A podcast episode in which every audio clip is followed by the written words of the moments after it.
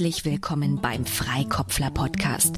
Guido, Heike und Christoph sprechen mit spannenden Persönlichkeiten über interessante Themen und Herausforderungen. Sei gespannt, wie sie die heutige Nuss knacken werden. Viel Spaß! Herzlich willkommen, Stefanie Borgert. Stefanie ist Diplom-Informatikerin, Rednerin, Autorin, Beraterin, Coach und Weiterdenkerin. Getreu dem Motto, irgendwas ist immer, gehörte Komplexität schon immer zu ihrem Tagesgeschäft. Als Führungskraft in der IT-Branche, im Management ihres eigenen Unternehmens sowie bei der Beratung großer Projekte. Sie weiß aus Erfahrung, worauf es ankommt, kennt die wirkungsvollen Werkzeuge und steht mit Wort und Tat zur Seite, bis sich der Erfolg einstellt. Und nun sind wir sehr gespannt, welches Thema du uns für die heutige Folge mitgebracht hast. Ja, guten Morgen und ganz lieben Dank für die Einladung. Das Thema ist die Psychologisierung unserer Organisation.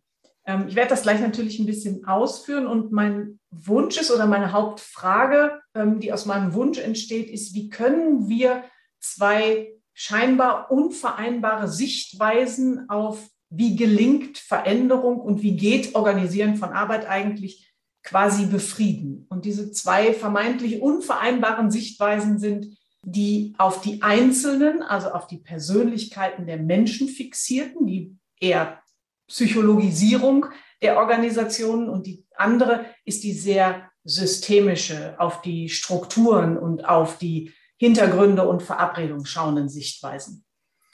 Und das Thema treibt mich schon eine ganze Weile um, weil in ähm, den Unternehmen, die ich ja ähm, betrachten darf, mir diese starke ich nenne sie jetzt mal einfach psychologisierte Sichtweise ähm, immer wieder begegnet und scheinbar auch die Menschen so fürchterlich gerne daran festhalten.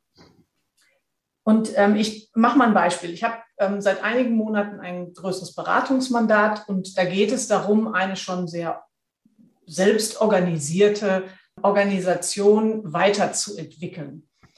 Ähm, also sagen wir mal, die Aufgabe ist also Organisationsentwicklung.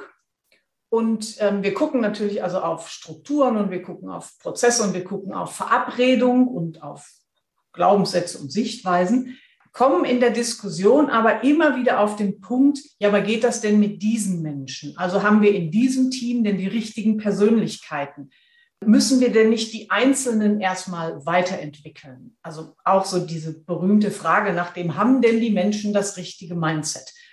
Und wir drehen uns immer wieder so ein bisschen auch im Kreis zwischen, müssen wir die einzelnen Menschen heilen, um was weiter zu bewegen? Oder setzen wir an den Strukturen an und an der Verabredung, also an dem, was zwischen den Menschen eigentlich passiert?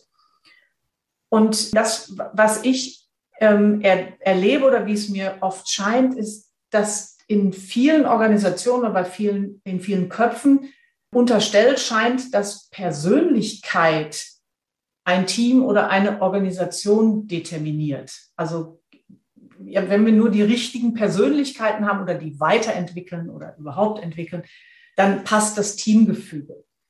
Jetzt habe ich ja eine sehr systemtheoretisch geprägte Brille auf, wenn ich auf Organisationen gucke und ich habe natürlich demnach eine andere Sichtweise. Und ich finde beide Brillen, also die psychologisierte wie auch die systemtheoretische ähm, wertvoll, wichtig und richtig. Glaube aber, dass sie, also dass vielleicht auch ein bisschen trainiert werden muss, wann man denn welche am besten aufsetzt oder wann welche auch am besten weiterhilft. Ich persönlich glaube eben nicht daran, dass wenn wir Routinenmuster, kalibrierte Abläufe verändern wollen, dass wir das über die Persönlichkeit der Individuen gut hinkriegen, sondern eher darüber, an den Strukturen, also an den Verabredungen anzusetzen. Und ich bin zutiefst davon überzeugt, je mehr Selbstorganisation, je mehr Agilität, Dezentralität, name it, ähm, wir in die Organisationen tragen wollen, desto wichtiger wird eben auch der Systemblick, also das Verständnis für Organisationen, Abteilungen, Teams als ähm, soziale, komplexe Systeme. So, und ich hoffe, ich konnte mein äh, Thema, das ich mitgebracht habe, für euch fassbar umreißen. Und mein großer Wunsch wäre, wie schaffen wir es, die Psychologisierung der Organisation wenigstens gut zu ergänzen über die Systemtheorisierung von Organisationen. Vielen Dank. Dankeschön für eine sehr spannende Frage, die mir auch letzte Zeit immer durch den Kopf geht. Ja. Ich wollte gerade sagen, das habe ich noch nie gehört. ja, aber Stefanie hat das so schön auf den Punkt gebracht. Ja, absolut. Ja, also in der, in der Klarheit, finde ich, ist diese Frage äh, uns, also mir auch noch nicht so, also diese, diese, ja, diese Bandbreite, also diese zwei verschiedenen Perspektiven, ähm, so, ja. so, so klar in ihrer Unterscheidung, habe ich so als Frage noch nicht erlebt. Wir haben ja jetzt fünf Minuten Verständnisfragen. Ne? Ähm, ich frage ja mal gerne so, ähm, was genau ist jetzt eigentlich das Problem? Ich habe jetzt rausgehört, dass du grundsätzlich die Fragestellung also, oder beide Perspektiven erstmal als ja, grundsätzlich zulässig erachtest. Ich glaube, Erkenntnisse lassen sich aus beider Betrachtungsrichtungen äh, gewinnen und habe aber bei der Schilderung, also so wie du die, die beiden Perspektiven vorgestellt hast, ich unterstelle das jetzt mal, ne, rausgehört, dass dir die systemtheoretische Brille ein bisschen lieber ist als die psychologisierende Brille. Äh, also was ist das Problem? Was genau ist vielleicht Risiko oder das, das zu viel an der Psychologisierung und so weiter? Und ähm, hast du da Vorstellungen beziehungsweise Beispiele, an welcher Stelle du gesagt hast, ey, das, das geht so nicht oder es ist eine ja, ungünstige oder, oder schwierige Entwicklung, die das macht? Mhm. Ähm, also das Problem taucht zum Beispiel ganz klar auf an der Stelle, an der wir Organisationsentwicklung betreiben wollen. Also wenn wir eine gesamte Organisation irgendwie wohin bewegen möchten, meine These geht das nicht über das Heilen der Persönlichkeiten, also über das Mitnehmen der Einzelnen, sondern das geht über das Setzen von Strukturen, von Bedingungen, von Rahmen. Und da wird es einfach zum Problem, weil wir kommen nicht vom Fleck, wir kommen auch in einer Agilität nur bis zu einem gewissen Punkt, wenn wir versuchen, das über die Individuen, also über das Psychologisieren zu gestalten. Das heißt, wenn man es konsequent zu Ende denken würde, wäre das Problem, wenn ich es nur über die psychologisierende Schiene, also die Heilung von Persönlichkeiten äh, machen wollen würde, dann hieße das, ich kann die ideale Organisation, die ich entwickeln will, also den Endzustand oder den, den gewünschten Zustand der Organisation, eigentlich gar nicht mit den vorhandenen Leuten hinkriegen. So wie sie jetzt sind. Ich müsste an deren Persönlichkeiten, Haltung irgendwas verändern, damit die dann die richtigen sind, die überhaupt in der Lage sind, diese zukünftige Organisation zu sein. Also wenn, wenn, das, wenn das dann die daraus entstehende Grundannahme wäre, dann haben wir noch ganz andere Themen. Dann diskutieren wir über Übergriffigkeit und über das, was in einer Organisation eigentlich mit Menschen stattfinden sollte. Also, ich versuche ja die Grenze, ich versuche die Grenze ja. irgendwie. Ich glaube, das ist ein fließender Übergang und ich versuche die Grenze halt für, für unsere Session jetzt rauszufinden. Ähm, also ich glaube, wenn ich es nochmal auf den Punkt bringe, Organisationsentwicklung, wenn wir jetzt mal bei dem Begriff bleiben, geht nicht über Psychologisierung. Mhm. Du würdest sie komplett rausnehmen? Du würdest sagen, irgendwo, lass den Scheiß und äh, hört auf, irgendwie über Haltungen, Persönlichkeiten und so weiter re äh, zu reden, wenn ihr Organisationsentwicklung betreiben wollt, sondern macht euch die systemische Sichtweise zu eigen, um an den Strukturen und in den, äh, an den Interaktionen der Menschen und den, ja, den Angeboten zu arbeiten, die ähm, Interaktion provozieren? Ja, wenn ich schwarz-weiß male, sage ich, Psychologisierung gehört, wenn überhaupt, in ein Team, mhm. aber nicht in die Frage nach Organisationsentwicklung. Ja, sonst wird es auch irgendwann beliebig. sonst musst du mit jedem Menschen, der dazukommt, deine Organe bauen. Im Endeffekt. Das ist die, für mich die Kernfrage dahinter. Ich hätte da aber gleich noch eine andere, aber da kommen wir dann in unserer Session zu. Und dein Problem damit? Also warum ist dir das wichtig? Also nervt dich das? Äh, denkst du, wir könnten viel äh, erfolgreicher in Anführungsstrichen in der Organisationsentwicklung sein, wenn das alle verstehen würden? Oder warum ist dir das so wichtig? Ja, das ist einer der wesentlichsten Punkte, dass ich glaube, wir könnten anders auch über das Verändern in Organisationen und über das Entwickeln von Organisationen diskutieren, wenn wir also das klingt jetzt auch nach Schwarz-Weiß-Kategorisierung, so meine ich es nicht, aber wenn wir vielleicht sagen, okay, dass, dass, dass die Persönlichkeiten sind in einem Teamgefüge viel, viel wichtiger als in einem Organisationsgefüge. Und wenn wir da vielleicht unsere Sichtweise dem aktuellen Kontext, über den wir diskutieren, anpassen könnten. Also die Brille wechseln ab und zu. Ja. Dann glaube ich, dass wir anders diskutieren können, dass wir auch ein anderes Verständnis haben für diese jeweilige Sichtweise, weil ich erlebe es häufig so, dass die sich quasi wie gegenüberstehen. auch in der Beraterszene. Also entweder du kommst aus dem, das ich formuliere es mal platt, aus der Psycho-Ecke oder aus der Systemiker-Ecke. Ähm, und ich finde beides wichtig, aber halt zum passenden Kontext oder zum passenden Problem. Also nicht entweder oder, sondern sowohl als auch, aber dann eben ähm, entsprechend ähm, bewusst und im Sinne der Organisation dosiert. Ja. Okay. Da haben wir doch schon die Lösung. Aber ich, hätte, ich, hätte, ich würde jetzt, ich würde jetzt noch mal einen Kreis, eine, eine Runde drehen, bevor wir zu dieser Lösung zurückkommen. Okay. Da gibt es einfach noch so ein ich paar. Ich schon gestellt. Ähm, ja. Dann, dann fangen wir mal back an. And relax. Du gerne zuhören und nur dann reingrätschen, wenn du denkst, um Gottes Willen, sie haben es immer noch nicht verstanden. Das wäre jetzt bei der Nummer peinlich. Och, ich würde nichts ausschließen. Ja, ausschließen würde ich das auch nicht. Peinlichkeiten gehören zum Leben dazu. Genau. Alright, ich stelle die Uhr. Ja. Ich muss immer, also sorry, äh, ich, ich meinte, also ich habe ich noch nie gehört, meinte ich das jetzt nicht sarkastisch, dem Motto, oh, langweiliges Thema, sondern tatsächlich das Thema, das, das trifft einen natürlich immer wieder.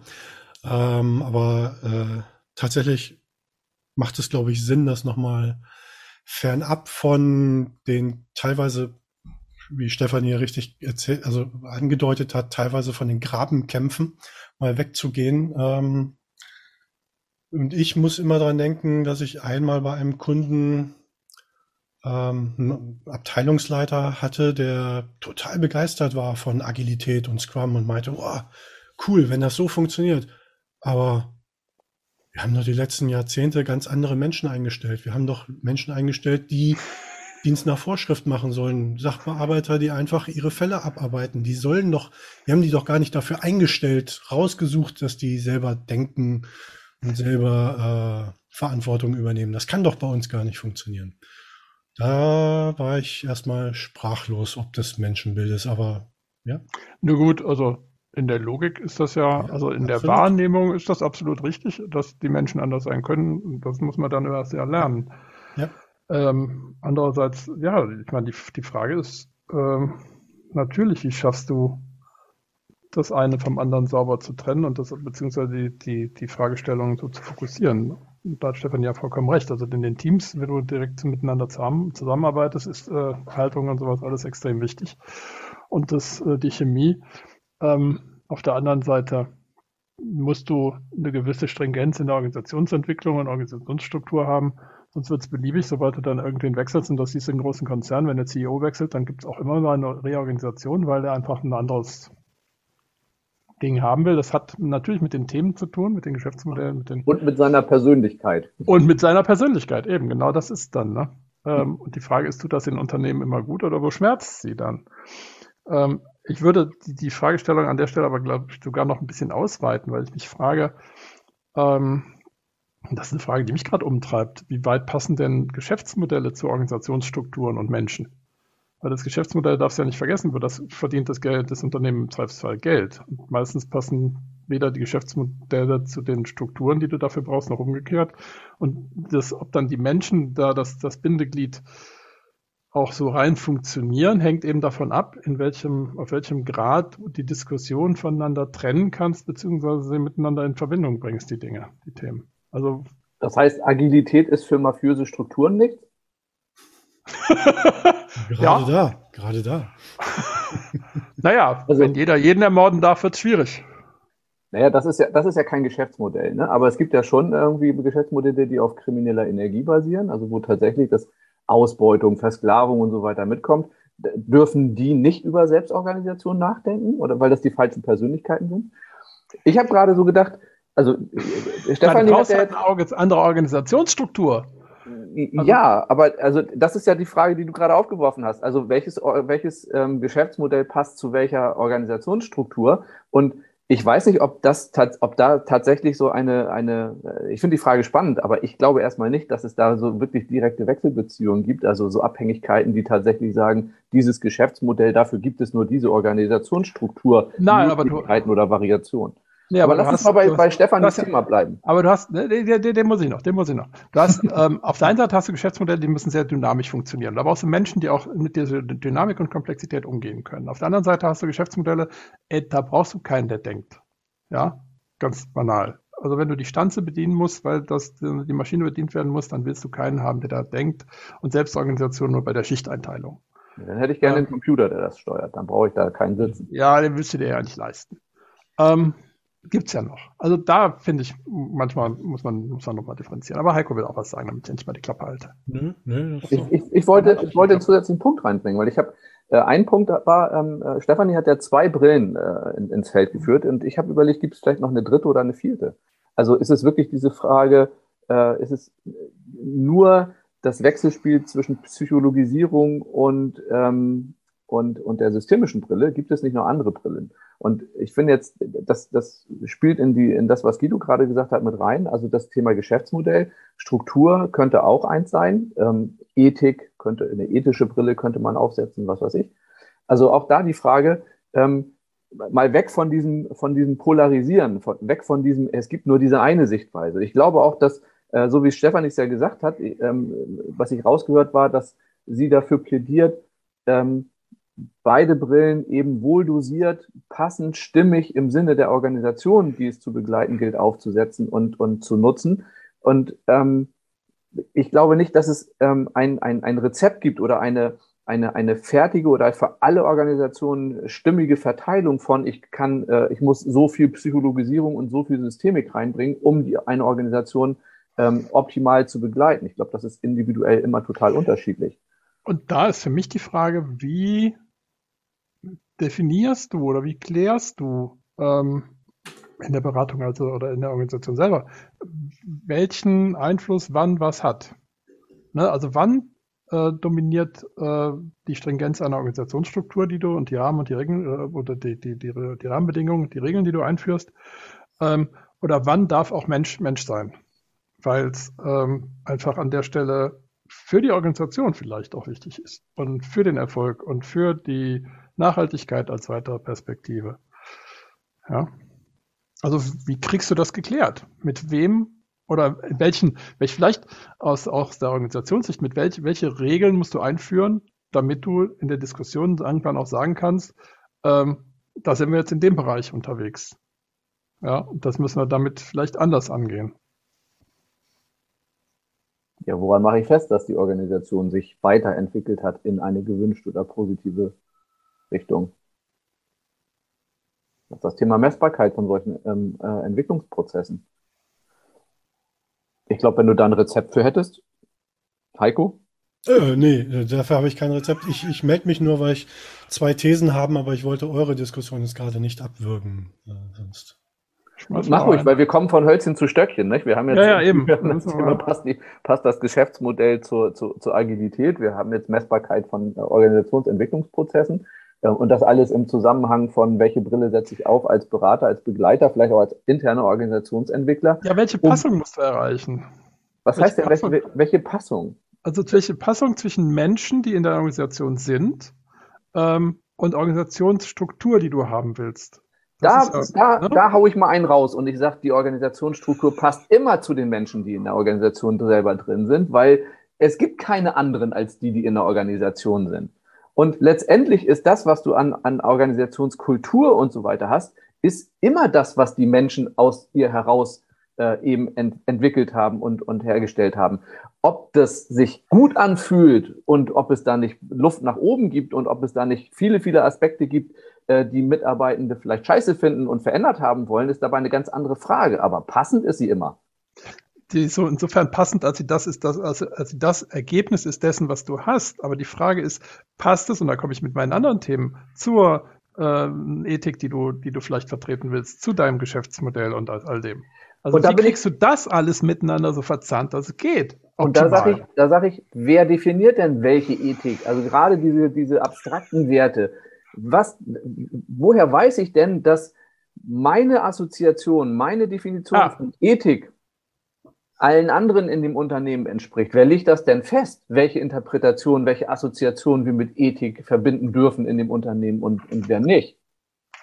Ja, jetzt brauchen wir Heiko für ein neues Thema, sonst. Äh, aber du hast vollkommen recht.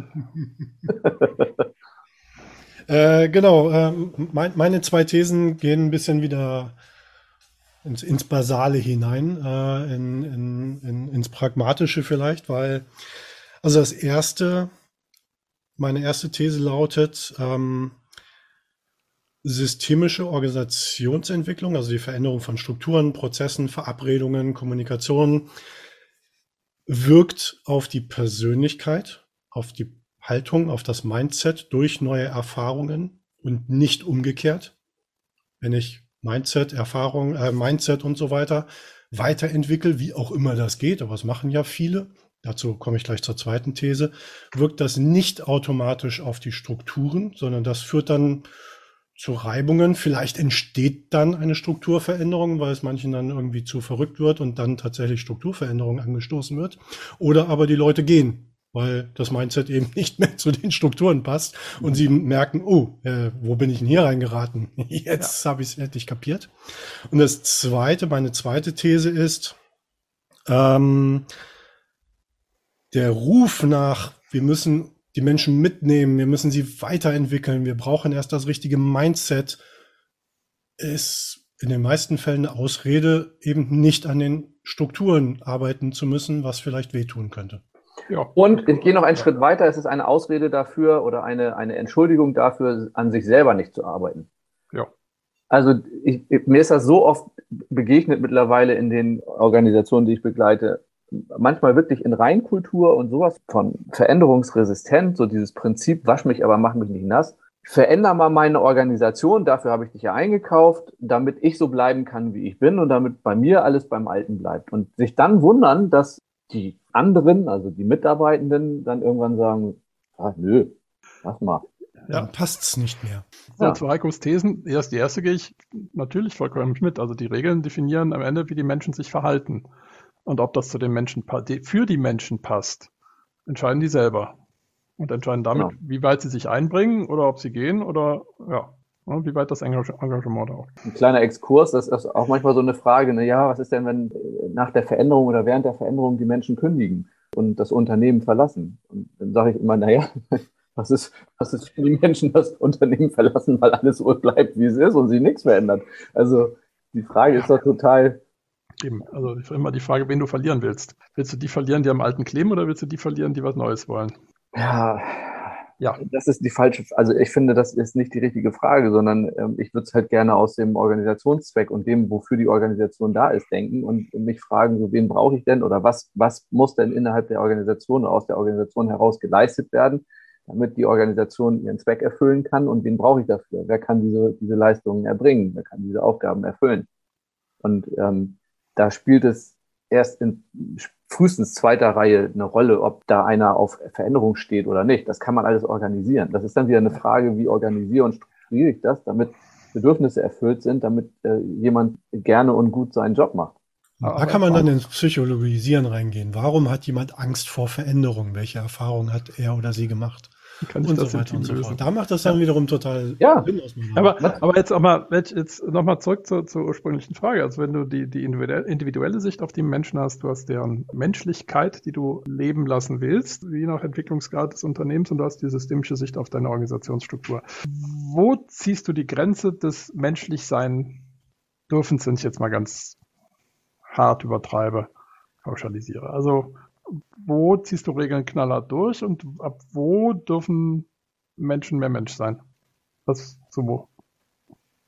Gibt es da eine feste Grenze? Nicht, dass ich wüsste. Also ich, ich, ähm, ich verstehe da auch den Konflikt nicht. Ich habe ich hab noch kein, von keinem Unternehmen gehört, das explizit gesagt hat, nee, also hier darfst du nur so weit Mensch sein.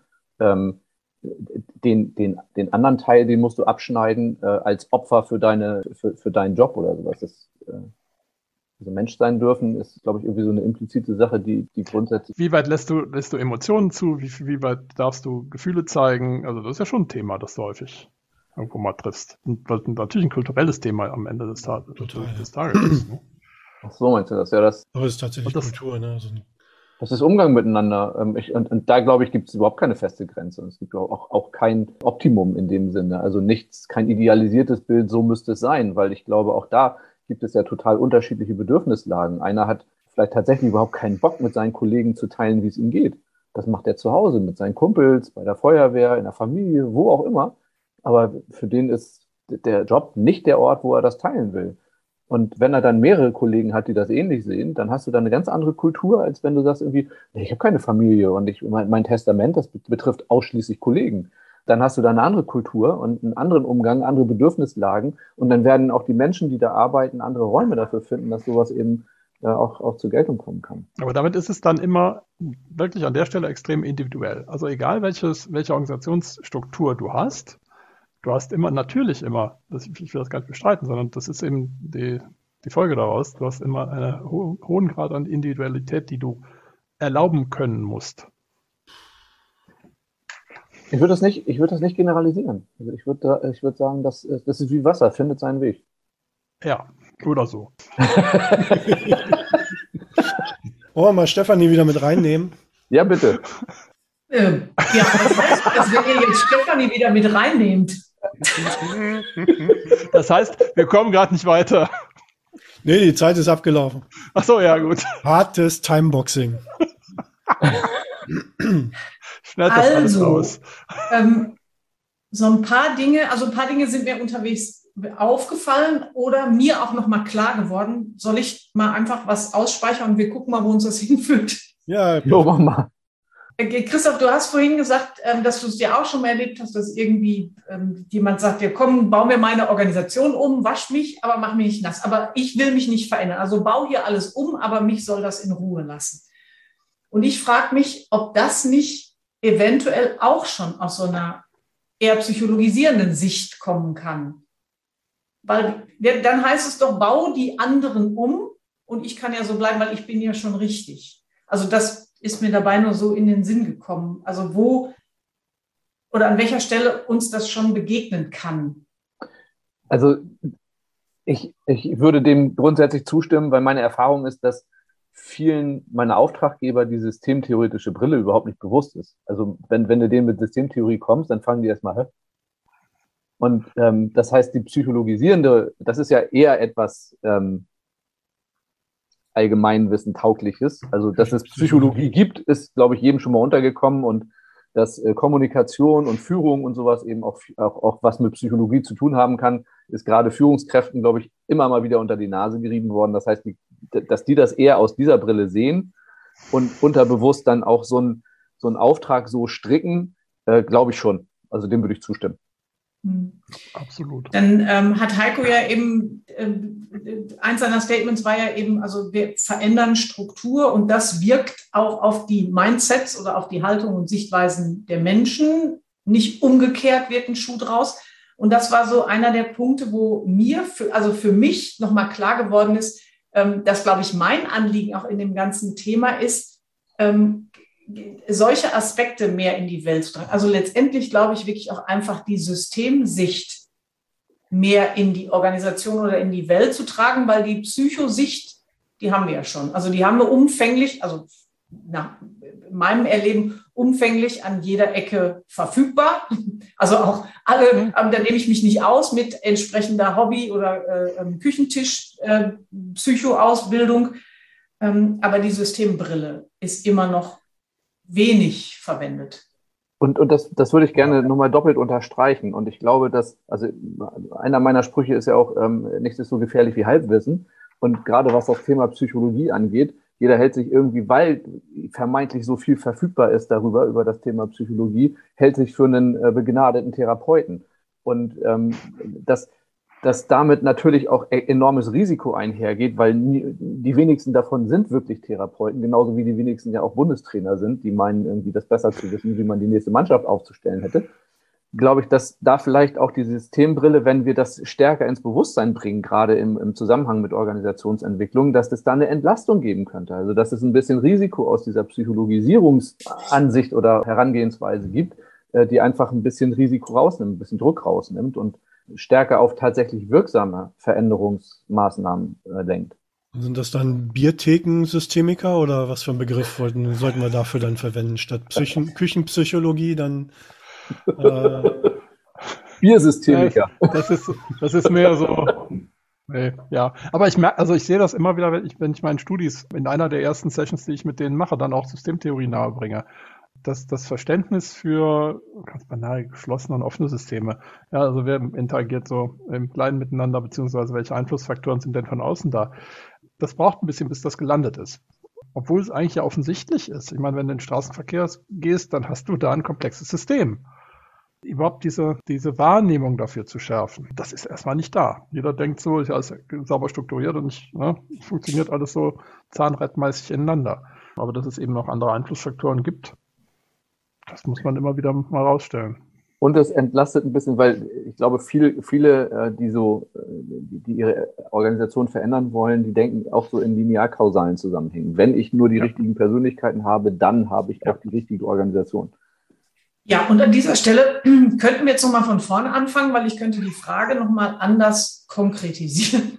Gut, dann machen wir das. Wie, wie können wir mehr systemische Brille in die Welt tragen, ohne, auch ohne dass es so wirkt, als wollten wir die Psychobrille damit für alle Zeiten in den Orbit schießen?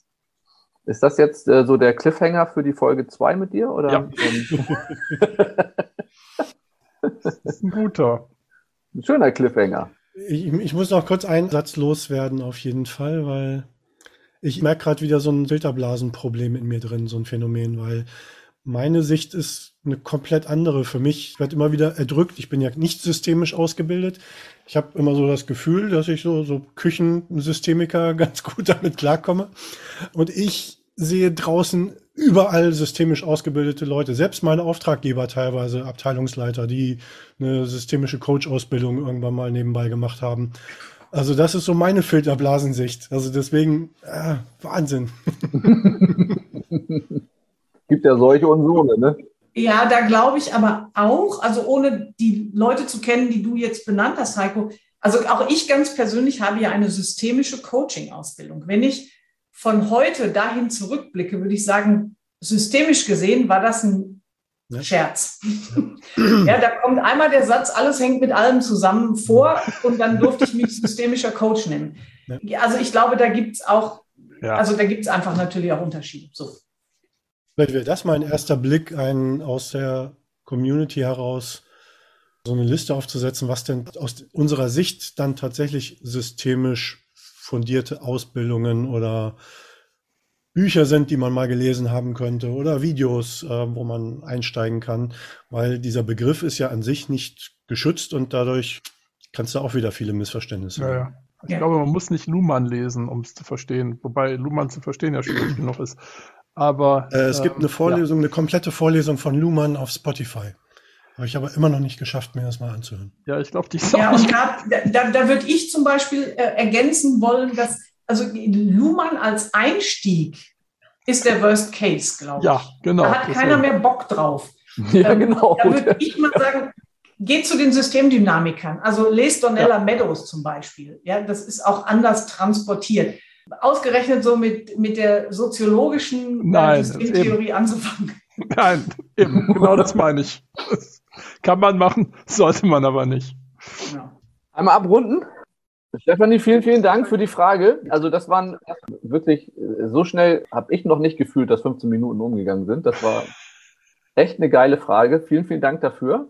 Gerne. Und dann machen wir demnächst mal weiter mit dem Thema. Genau. Vielleicht. Oder auch nicht. Ich traue mich noch nicht so richtig. Vielleicht ergibt also, sich ja tatsächlich. würdet ihr mich nochmal einladen? Wir könnten natürlich auch mal eine Folge, was ist eine Systemtheorie machen? genau. Oh, oh. Wofür ist das ja. gut? Wo könnte das helfen und warum überhaupt? Genau. In diesem Sinne. Den Link auf das Buch von Donella Meadows gibt es natürlich dann in den Show Notes. Genau. Wunderbar hast du das gesagt. In diesem Sinne vielen, vielen Dank und bis zum nächsten Mal. Genau. Herzlichen Dank und tschüss. Tschüss. Heiko, du musst noch Tschüss sagen. Tschüss. Danke. Auf meiner Tonspur ist Heiko schon nicht mehr drauf.